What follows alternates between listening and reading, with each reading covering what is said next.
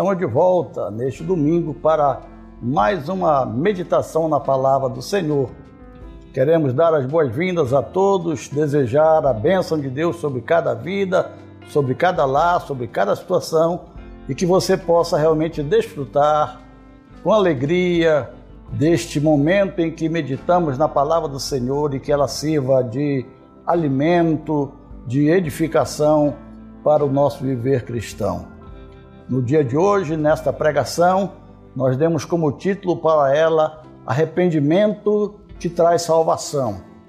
E nós vamos ler no Evangelho segundo escreveu São Lucas, no capítulo 13, versículo 1 até o versículo 5, que nos diz assim: E naquele mesmo tempo estavam presentes ali alguns que lhe falavam dos galileus, cujo sangue Pilatos misturara com seus sacrifícios.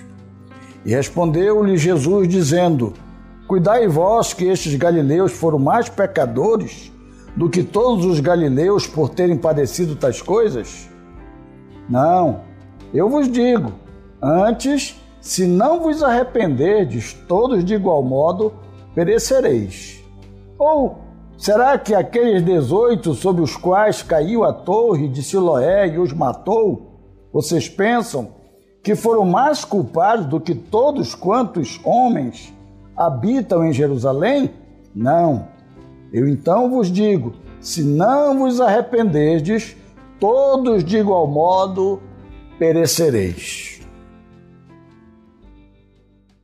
Nós não temos muitas informações sobre estes dois eventos que são narrados por Lucas aqui neste encontro com o Senhor Jesus Cristo que falam sobre a morte dos galileus no massacre que foi realizado sob as ordens de Pilatos, nem sobre esses 18 moradores de Jerusalém que morreram soterrados quando caiu a torre de Siloé sobre eles.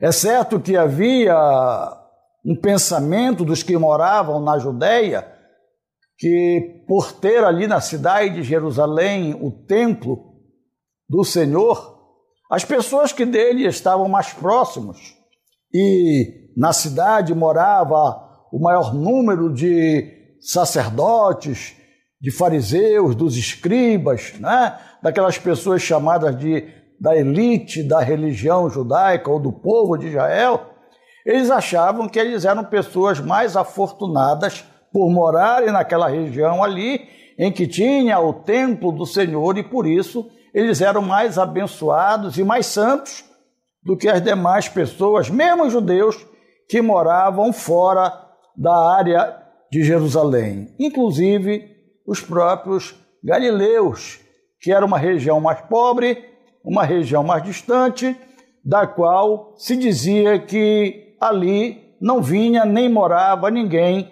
que fosse famoso.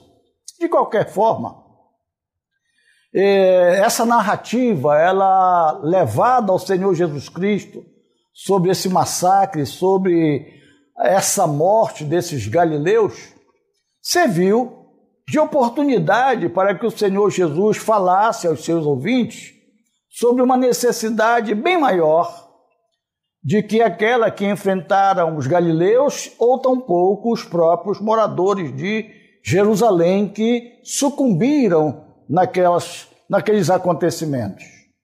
Jesus está falando sobre a necessidade de que eles examinassem o próprio coração e avaliassem o estado da sua própria alma diante de Deus. Na meditação de hoje, baseado nesse texto que lemos, nós vamos procurar responder algumas perguntas. Primeira, para quem é esse aviso solene de Jesus? Segundo, a que perigo o Senhor se refere? E terceiro, como podemos escapar desse perigo ou dessa perdição? Bom, em primeiro lugar, vamos tentar responder a pergunta: para quem é esse aviso de Jesus? Embora tenha sido dirigido primeiramente aos seus discípulos que andaram com ele nas terras da Palestina, também é para cada um de nós, ainda hoje em nossos dias. É como se o Senhor dissesse, ao ouvir aquelas narrativas, aquelas informações que levaram a ele sobre a morte daqueles galileus e que ele compara com a morte daqueles moradores de Jerusalém, é como se o Senhor estivesse dizendo que, se, que importa se eles eram galileus ou moradores de Jerusalém. Todos eles sucumbiram. Considerem agora as suas próprias vidas. Pois se não vos arrependerdes, todos, de igual modo, perecereis. E aqui nós vemos a natureza humana, como ela se apresenta em todas as épocas. Naquilo que se refere a assunto espiritual, as pessoas estão mais dispostas a falar sobre a situação dos outros do que sobre as suas próprias vidas. Devemos ter em mente que quem dá esse solene aviso não é um líder, não é um pastor, não é um apóstolo, mas é o próprio Senhor Jesus Cristo, que é o autor e consumador da nossa salvação. Ele é a maior autoridade, nesse caso, no assunto sobre redenção, sobre salvação. Porém, não devemos supor que, por se tratar de um aviso solene, feito pelo próprio Senhor Jesus Cristo, esse aviso foi facilmente aceito por todos os que o ouviam. Existiam muitos judeus que pensavam de forma diferente e mesmo aqueles que se diziam chefes religiosos, os fariseus, os escribas, muitos saduceus, sacerdotes, para esses era muito fácil eles crerem, apregoarem que eles não eram como os demais homens, isto é, como os publicanos, os pecadores, os beberrões, esses sim. Esses necessitavam de se arrepender porque eram grandes pecadores e malditos diante de Deus, mas eles não. Eles eram os guardiões da religião, da lei, dos oráculos divinos. Lembremos, entanto, de um exemplo que foi contado pelo próprio Senhor Jesus Cristo sobre dois homens, um fariseu e um publicano, que era tido pelo fariseu como grande pecador. Ambos subiram ao templo para orar, para adorar a Deus, e o fariseu orava assim: Ó oh Deus, graça te dou, que eu não sou como os demais homens. E ele começou a exibir toda a sua conduta, todo o seu exemplo, toda a sua postura de guardião da lei, de executor daqui, dos mandamentos do Senhor, cheio de empáfia, cheio de uma autossatisfação enquanto que o outro, que era o publicano, que era o tido como pecador e que levava sobre si essa estigma, ele entra no templo, ele não tem coragem nem de levantar os olhos em direção ao altar, e ele bate no seu peito, demonstrando a sua necessidade, a sua angústia.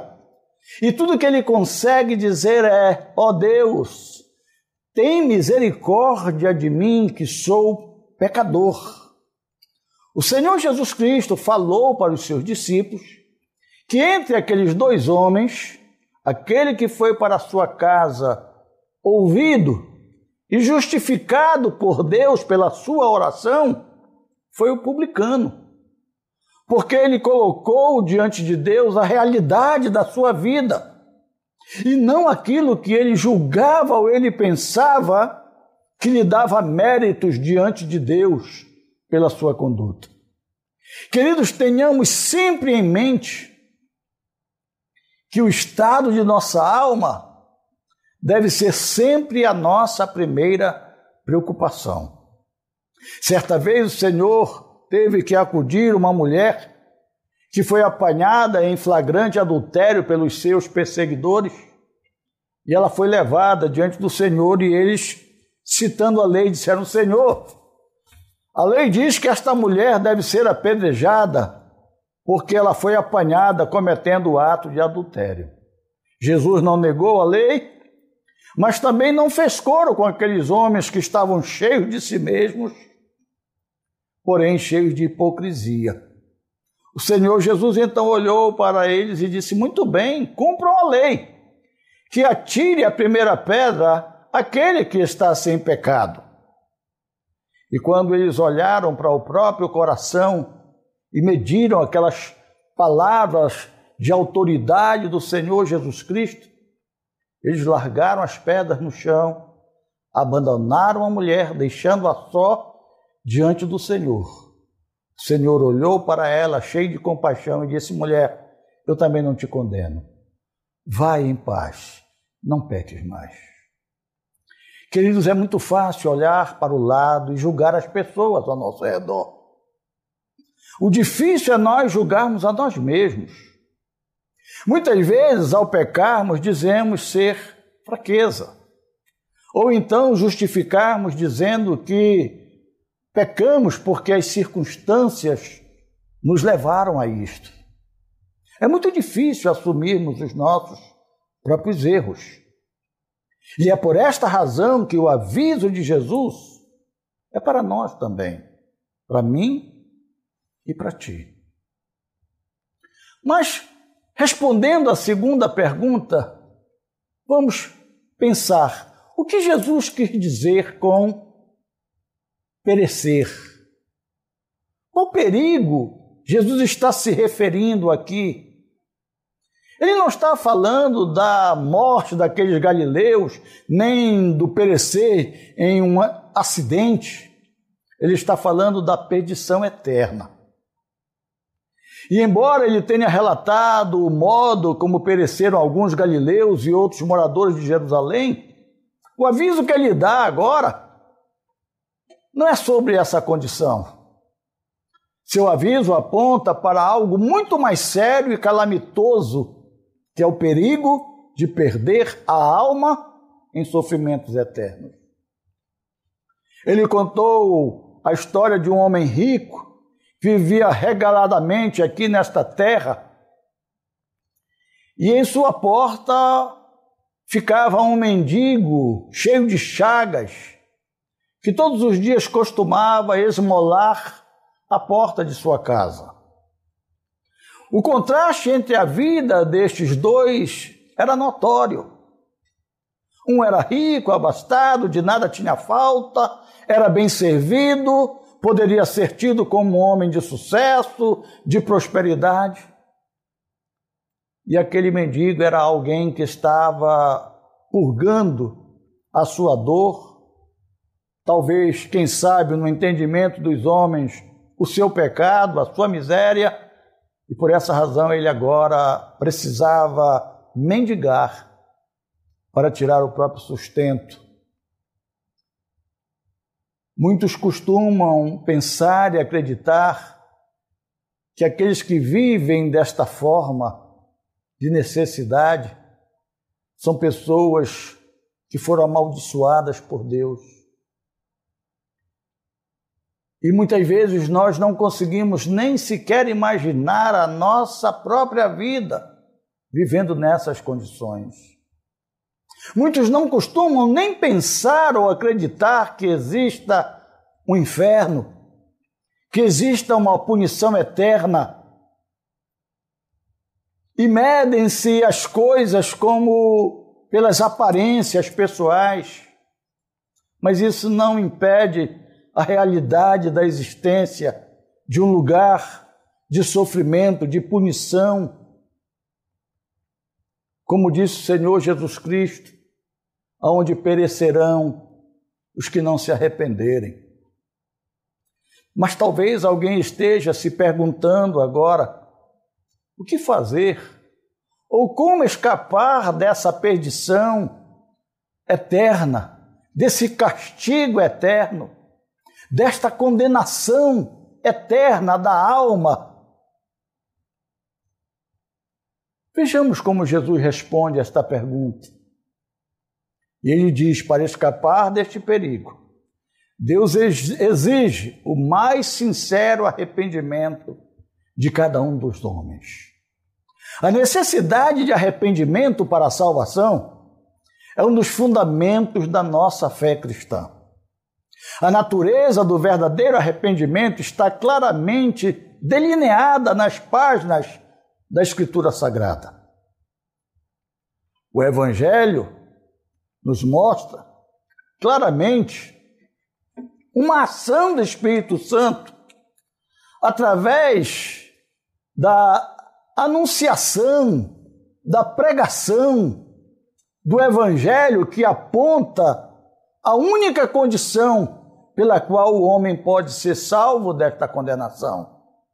Ela se inicia com a pregação do Evangelho, o ouvir a pregação do Evangelho, que apresenta o modo pelo qual o homem pode alcançar ou pode ser salvo, então vem o reconhecimento do seu próprio pecado.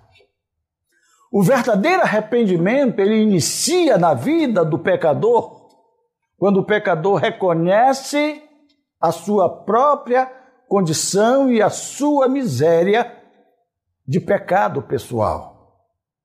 Esse reconhecimento, então, ele é seguido por uma grande tristeza, por causa da presença desse pecado que o atormenta, que o aprisiona, que o força a cometer as coisas que ele muitas vezes não gostaria de cometer, mas que ele sempre é vencido por essa força que o toma.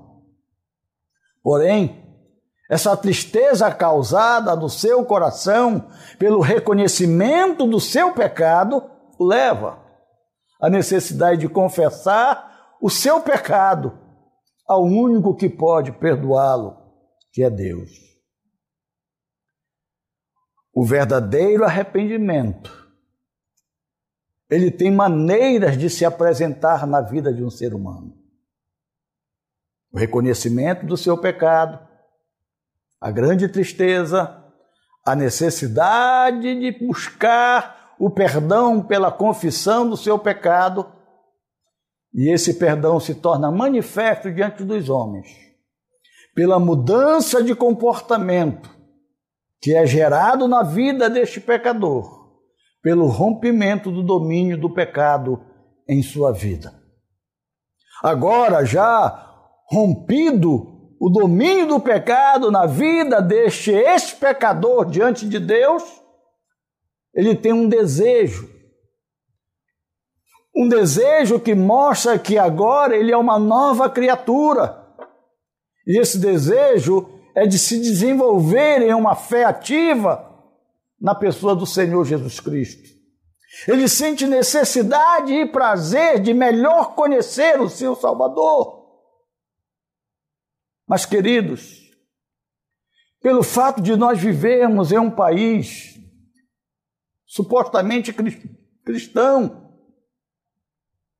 muitas vezes ouvimos pregações que nos fazem acreditar que é possível encontrar a salvação apenas frequentando a igreja certa, cumprindo alguns ritos, indo à frente, levantando a mão, se batizando, seguindo normas e regras, obedecendo tradições, enfim, há até alguns que dizem que se você levar a sua contribuição fielmente, você será salvo. Mas nada falam Nada dizem sobre você ter que passar, que você ter que sofrer um verdadeiro arrependimento que gere transformação de vida, que lhe traga uma nova natureza. Porém, Jesus disse enfaticamente: Se não vos arrependerdes, de igual modo perecereis. Somente o verdadeiro arrependimento nos fará aceitar o aviso do Senhor Jesus, para então recebermos o perdão e gozarmos a tão preciosa e eterna salvação. Temos então confiança quando damos estes passos movidos pela orientação do seu espírito mediante a palavra. Temos a confiança de que recebemos o perdão de Deus, não pelos nossos méritos, não pelos passos apenas que demos, mas pela fé, por crermos que Jesus veio exatamente para isto, isto é, para morrer na cruz do Calvário e ali, através do seu sangue derramado, fazer expiação ou pagamento pela nossa redenção para com Deus. A felicidade está ao nosso alcance. Se de fato atendermos o aviso de Jesus e buscarmos o seu perdão. Somente assim nós poderemos escapar do terrível sofrimento que aguarda os que perecem sem arrependimento e sem salvação. Nosso arrependimento, o verdadeiro arrependimento, deve ser acompanhado pela confiança na obra que Jesus realizou na cruz. Porque ele foi o único que venceu por nós a maldição que pairava sobre a nossa vida. Cada um pode fazer isso agora mesmo, aonde você está. Este convite não é para uma manifestação externa ou pública, mas para que se tome uma decisão que vem do íntimo da alma, do entendimento e da fé. É o Espírito Santo quem fala ao nosso coração. É o Espírito Santo quem nos convence do pecado, da justiça e do juízo. Porém, é o Espírito Santo também, pelas páginas da palavra do Senhor, do Evangelho, que nos revela o grande amor de Deus, que nos revela o plano de salvação que Deus nos oferece em Cristo Jesus. Mas somos nós que devemos tomar a decisão, olhando primeiramente para a nossa condição e reconhecendo de forma sincera o nosso estado de pecaminosidade, de prisioneiros da força, da maldição, do domínio do pecado. E reconhecendo isto, então, expressarmos um profundo arrependimento diante de Deus, percebendo em nosso coração essa necessidade de buscarmos somente nele e por ele misericórdia e perdão desses pecados. E quando nos colocarmos diante dele em confissão, chorando a miséria em que nós nos encontramos, certamente confiando no amor e perdão de Cristo, nós alcançaremos este perdão. Pois somente Jesus é digno de nossa completa confiança de que seremos por ele perdoados. A palavra de Deus diz que ele é fiel e justo para perdoar os nossos pecados. Ah, queridos, que você nesta noite, se ainda não tomou esta decisão, se ainda não entendeu acerca do plano redentor do Calvário, que o Espírito Santo, eu peço que o Espírito Santo revele a você agora não importa se você nasceu em berço evangélico, não importa se você nasceu em berço cristão, não importa se você tem uma religião boa ou não, o importante é que você reconheça quem você de fato é. A força que te impele, que te domina a fazer aquilo que muitas vezes você não quer fazer, para a qual você não tem força de impedir o seu domínio. E muitas vezes você sente tristeza, você se sente mal pelo cometimento destas coisas erradas, porém muitas vezes não sabe o que fazer.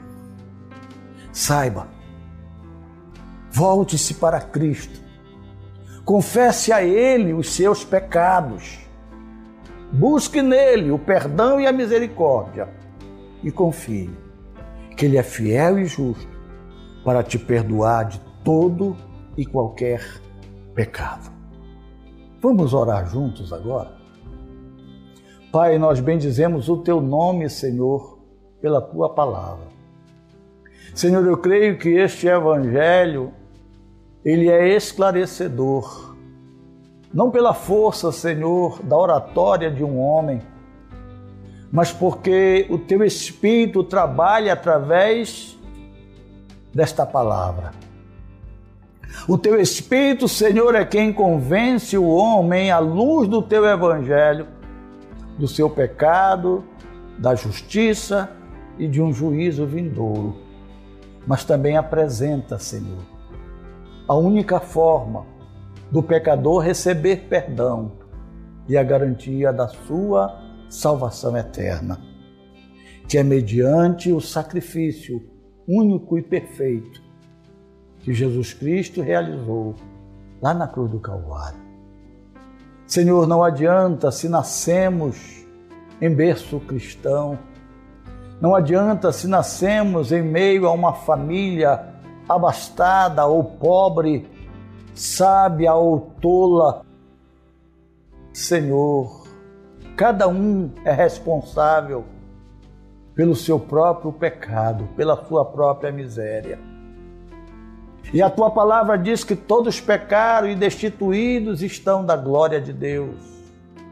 Mas também a tua palavra diz que Jesus Cristo veio a este mundo para buscar e salvar o que estava perdido. Por isso é que ele avisou o Senhor amado a todos os homens para que se arrependessem, para que não perecessem na perdição eterna. E nesta noite, Senhor, temos falado a tua palavra. Não podemos ir além, Senhor, da nossa capacidade. Só tu tens palavras de vida, só tu tens o vigor, a capacidade de penetrar nos corações e arrancar, Senhor, o peso e a culpa do pecado e conceder salvação. Porém, eu oro a Ti nesta hora, junto com estes queridos suplicando, Senhor, que tu agora salves aquele que a te clama, aquele que chorando diante de ti confessa o seu pecado, a sua dor, e como um bálsamo derrama em sua vida o perdão e a certeza da salvação que só tu, meu Deus, podes conceder ao homem. É confiado em Jesus Cristo, no amor que Ele tem para com os pecadores e também no poder desta palavra, que eu oro a Ti, agradecido, confiante no nome de Jesus. Amém.